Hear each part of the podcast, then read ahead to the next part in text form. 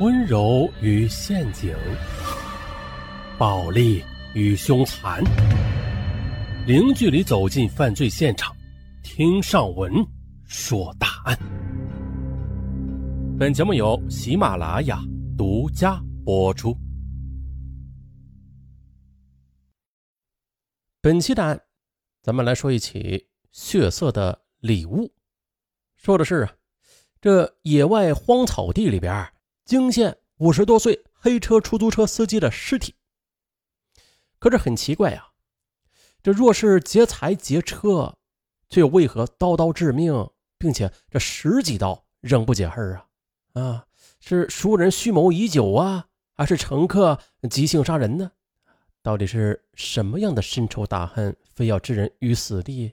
杀人抛尸的背后？又有何隐情？怎么样？一起来剖析。话说，在二零一一年九月份的内蒙古，村民胡某就像往常一样，在野地里边去挖野菜，就像是那些荠菜呀、苦菜什么的啊。可是挖着挖着，却在草丛中挖到了一只没有穿鞋的脚。哇呀！眼前的场景把胡某吓得魂飞魄散，立马就报了警。尸体位于一个非常偏僻的荒草丛中，这里边很少有人经过这里的。经仔细勘查，尸体是被人用刀给杀死，并且刀刀致命，手段极其残忍。死者是一名五十多岁左右的男子，身上有多达十几处的刀伤。哇，这一点令侦查员十分震惊。经鉴定，死亡时间应该是不会超过二十四小时。因为这个尸体很完整，所以说这尸源也很好确定。警方通过对尸体的调查，很快就确定了死者的身份。原来啊，他是镇上的一名黑出租车司机。死者叫刘兰婷，五十多岁。现场被收拾的十分干净，在现场也没有发现大量的血迹。死者的伤口很深，出血量应该很大，由此警方断定这里啊应该不是第一现场。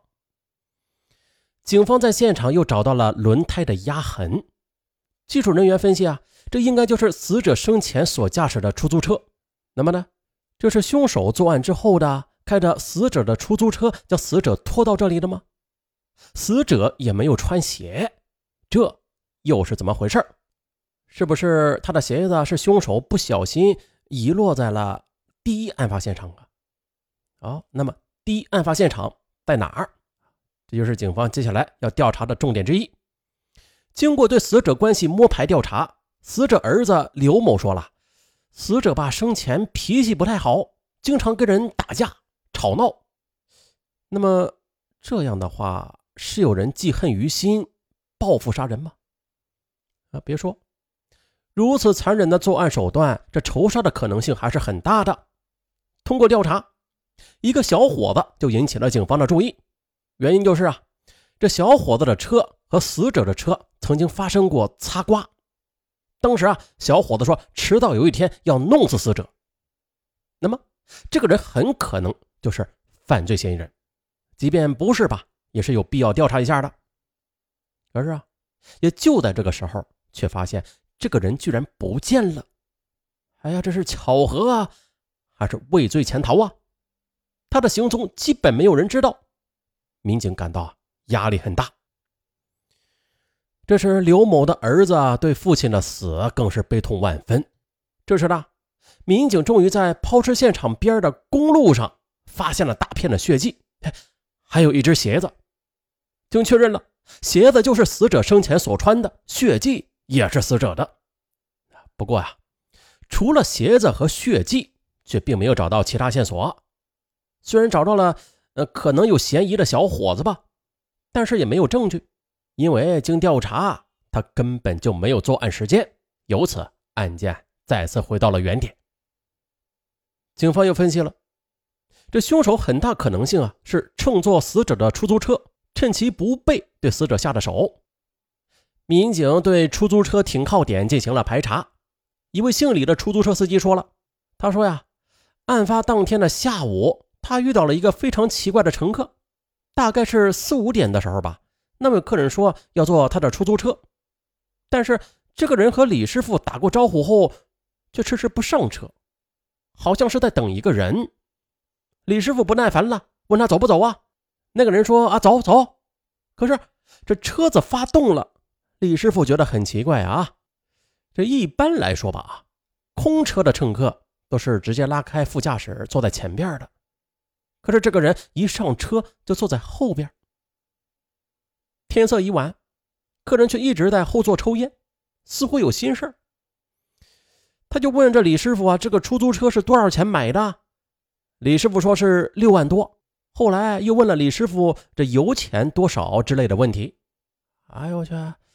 李师傅听完这些问题啊，就有种莫名的不安。于是他加快车速，没多久啊，就到达了目的地。可是，当李师傅放下客人准备返回时，那客人又叫住了李师傅，叫李师傅说：“等一下。”他说：“啊，他要是找不到地方啊，还要返回去呢。”于是呢，李师傅隔着老远就看到他在远处的铁门前，他徘徊了四五分钟，又返回来了。李师傅就很疑惑。这民警发现啊，李师傅的车返回的停靠点和出租车司机被杀的现场，居然是在同一条公路上的同一个位置。那么的，这是一种巧合吗？再后来，据李师傅回忆说，当时乘客脚穿一双崭新的白色鞋子，特别显眼。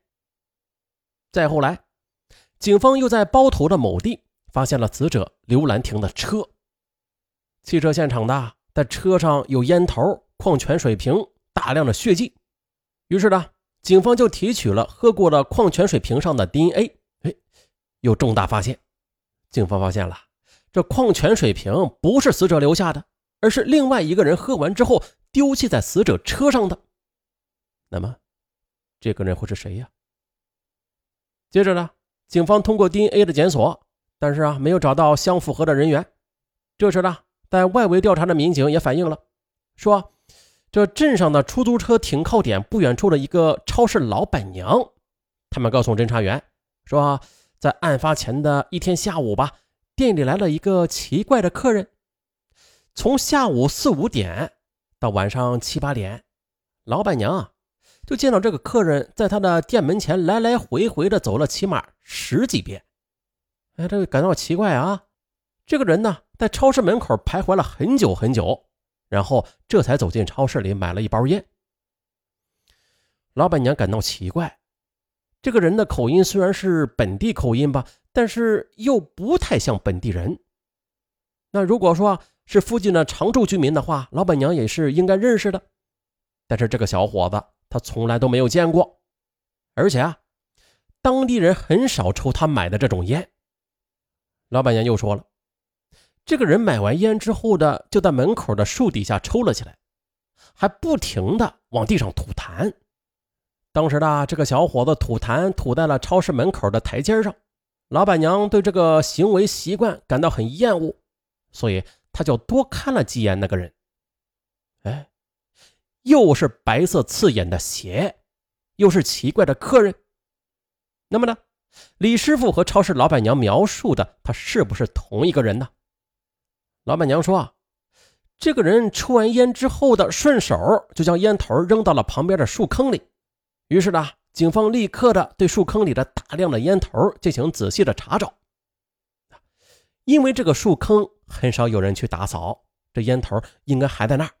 功夫啊，不负有心人，终于找到了小伙子买的那种烟的烟头。通过对烟头上的 DNA 进行鉴定。”但与矿泉水瓶上的样本进行对比，显示了两者相吻合，由此可以确定买烟的那个人就是犯罪嫌疑人。啊，在镇上一家金店的监控录像也显示了一个穿白鞋的小伙子从那里走过，还不停的东张西望，估计是在盲目的寻找着目标。经过超市老板娘辨认了，此人就是买烟的那一个。警方发现的，案发前的这个嫌疑人先是乘坐李师傅的车返回，之后又在路上徘徊许久，然后又在超市里买了烟。推断，这嫌疑人很可能不是本地人。那么的，如果这个人是流窜作案，那么这个人他是什么时候来到这个镇上的？从镇上到案发现场这段时间，他又在做些什么？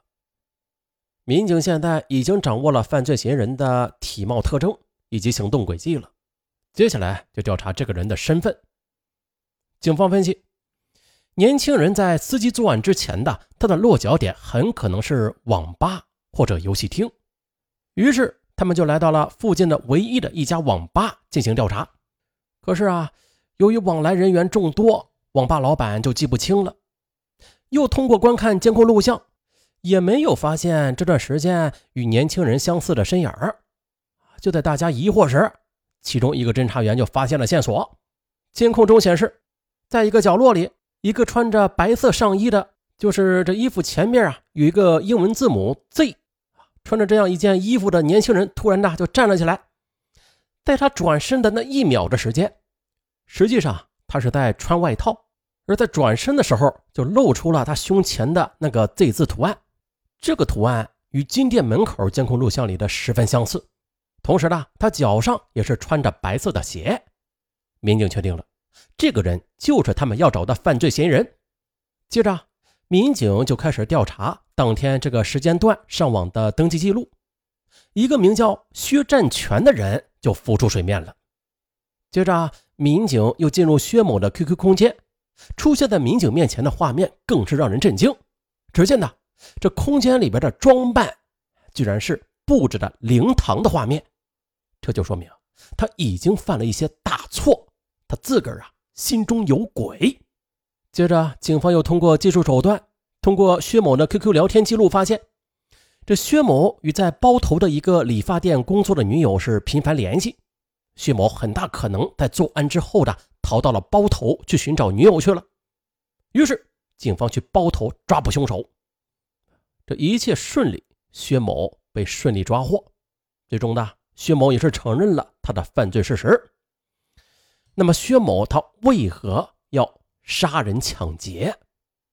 这理由啊，哎，原来薛某二零一一年查出得了乙肝，于是。他就放弃了自己的生意，每天呢都是住在女友家里。薛某家里条件吧不怎么好，他以前开过烧烤店，失败了。由于生病又不能干体力活就没有生活来源了。这一切开支都只靠女友。他自个儿就觉得这自己一个大男人呐，什么都不能做，就这样白吃饭，这心里边就很别扭。女友也知道他有病啊，也不让他去工作。面对女友的细心照料，又到每次交房租的时候啊，他就看着女友把每个月辛苦挣来的钱交出去大半，他的心里别提有多愧疚了，但是却无能为力。薛某觉得自己不是个爷们儿，这都二十二岁了，还要靠一个女人来养。而这时呢，女友的生日快到了啊，薛某就想给女友过一个像样的生日，给女友买一个好点的生日礼物。但是他手里没有钱，但是他还是决定了给女友买一个金项链作为礼物。嗯，但是自己家里穷，自己啊又没有工作，看到店里动辄上千元的首饰，他不知道如何才能弄到这笔钱。薛某给朋友打电话，商量着怎么才能挣钱呢？他的朋友就说了：“要不抬个车挣点钱。”就在这时。薛某心里已经有了打算了，他呀要抢劫一辆车，卖了之后，哎，再给女友买一件生日礼物。于是乎的，薛某就来到了那个镇上。他呢，先是在网吧上了会儿网，然后四点左右，他坐上李师傅的车准备作案。但是在半路上啊，由于是第一次啊，他的心里害怕，没敢抢。回到镇上。心中的恐惧就让薛某打了退堂鼓了，就这样犹犹豫豫的徘徊了许久。哎，在超市里边买了一盒烟，他就边抽边想啊，最终还是决定抢劫。于是他就走向了刘兰亭的车，在车上，他一直纠结着到底要不要下手啊。当他想到了女友的生日礼物时，他终于的是下定了决心，于是。他将刘兰亭骗下车之后的，趁其不备将其杀害。作案之后，薛某便将死者拖进汽车，然后驾车逃窜。就在路过一片荒草地的时候，他呀就将尸体拖下来，拖到荒草丛中啊，慌乱的掩埋了一下，随后就驾车向包头方向逃窜去寻找女友。可是啊，当他走到高速收费站的时候，由于害怕检查，啊，就将汽车抛弃在收费站附近的汽车现场。直到后来他被警方抓住，他得知这死者身上竟然有二十几处刀伤的时候，薛某他自个儿都不相信。为了给女友买一个小小的生日礼物，他选择了结束一个人的生命。最终，这个生日礼物的承诺，他这辈子。都无法兑现。